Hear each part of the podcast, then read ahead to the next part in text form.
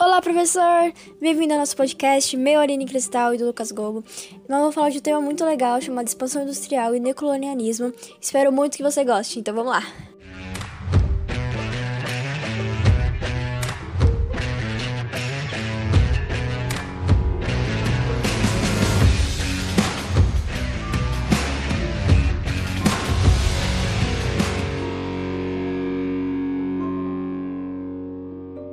Vou falar do começo. Em 1830 começou a segunda revolução industrial, que durou até 1900. Nesse período começaram a ser inventadas muitas máquinas que estavam espalhadas por diversos países, o que gerou algumas necessidades. Então, o mercado consumidor tinha que crescer e outras fontes de matéria-prima deveriam ser encontradas.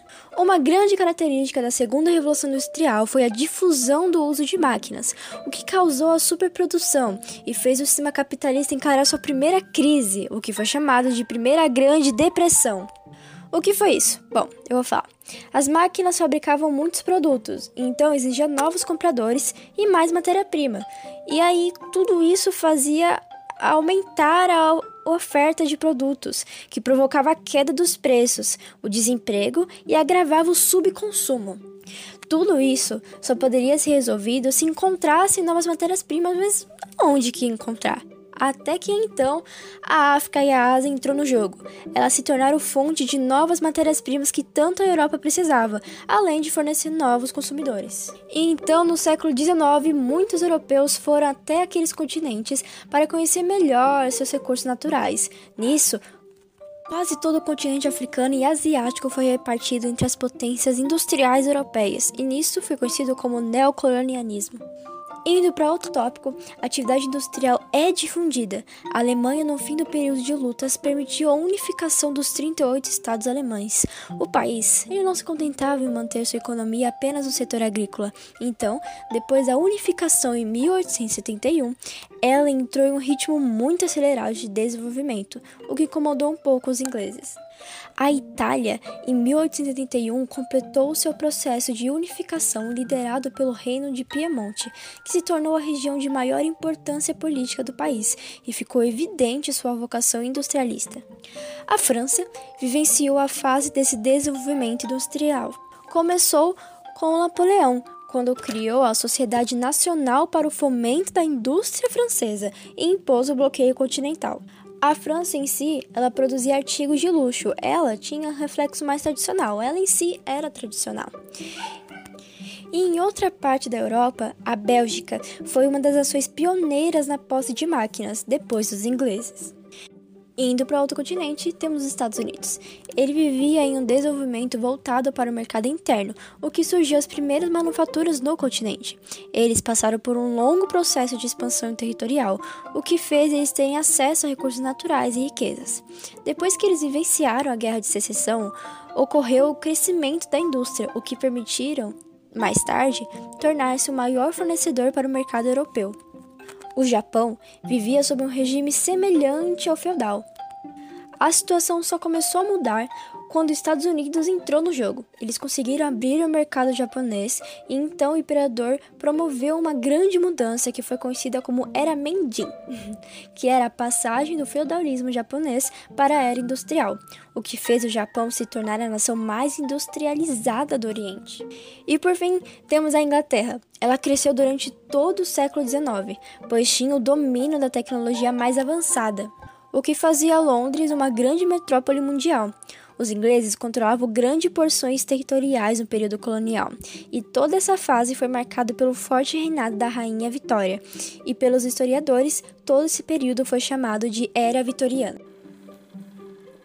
Como dito anteriormente, o aumento produtivo da segunda revolução industrial levou a uma crise, a primeira Grande Depressão, que logo tentaram superá-la de várias formas. A primeira se deu pela introdução do capitalismo monopolista, que se manifestou sob várias formas, dentre elas as principais são Trust, que é a união de empresas voltadas à fabricação de uma mesma linha de produtos que dominam todas as etapas de produção, desde a extração de matéria-prima até a venda. Holding, domínio de um grupo econômico sobre outros, por ter participação nas principais decisões de todo um grupo de empresas. Cartel empresas independentes que se unem para dominar o setor produtivo, determinando a oferta e o preço final, eliminando assim a concorrência. E por fim, tínhamos o neocolonialismo, que era o predomínio econômico de um país desenvolvido sobre um país menos desenvolvido. Bom, muitas eram as formas de relacionamento entre a Europa e seus territórios de exploração na África e Ásia. Nestes territórios haviam locais autônomos e protegidos militarmente contra terceiros pela Europa. Também havia a colônia, que não tinha quase nenhuma autonomia, e os domínios, que pelo nome estavam entre as mais independentes. A dominação europeia sofreu resistência por parte da população local. Dentre os relatos de resistência, destacamos a Guerra dos Cipaios, em 1857, iniciada com a revolta de indianos contra a exploração inglesa, formando assim uma milícia. Os Ciápios promoveram revoltas contra os dominadores britânicos. Na China, existiram dois movimentos de resistência. A Guerra do Ópio ocorreu ainda nos primórdios da presença inglesa na Índia, em 1841, quando os chineses se revoltaram contra a imposição inglesa do comércio do ópio, um narcótico. A reação inglesa foi violenta, claro, provocando um conflito que resultou na derrota dos chineses, obrigados a ceder no controle britânico os portos Hong Kong, Xangai e Nanquim. Por segundo, a Guerra dos Boxers, que foi promovida por uma sociedade secreta chinesa que visava promover o fim da exploração estrangeira no país. A reação das nações que mantinham algum negócio do território chinês foi violenta. Japoneses, ingleses, britânicos e russos submeteram totalmente os revoltosos, obrigando a China a permitir a manutenção dos interesses internacionais em seu território. Várias foram as justificativas usadas pelos colonizadores para legitimar suas ações sobre as áreas coloniais. Além do fator econômico, utilizava-se uma argumentação racial baseada no conceito darwiniano. Segundo esse raciocínio, o homem branco era superior em relação aos demais, especialmente aos negros.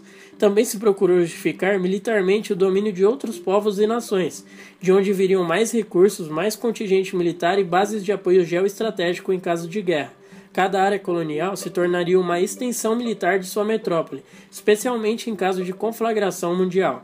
E também existia a questão de religiosidade, que foi outra forma de justificar a necessidade de presença europeia entre os asiáticos, e principalmente entre os africanos. Na época havia uma forte relação entre ideias cristãs e o projeto civilizador. Entendia que se evangelizar era também civilizar, ou seja, exportar a cultura europeia. O século XIX foi um grande período de intensa atividade missionária tanto de católicos como de protestantes. Assim, os governos europeus procuravam utilizar as missões de acordo com os interesses nacionais. Todo esse processo de corrida colonial conduziu às disputas pelo, pelo exercício da hegemônia econômica regional e mundial.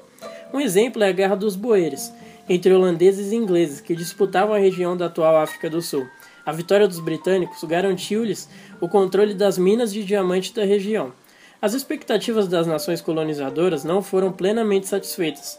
Os atritos entre as potências se intensificaram lentamente, levando o mundo ao mais sangrento e generalizado conflito até então, a Primeira Guerra Mundial.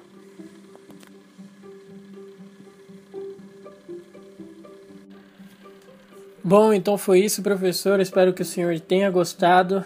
Nos vemos numa próxima aula, no próximo podcast, se Deus quiser. Até mais.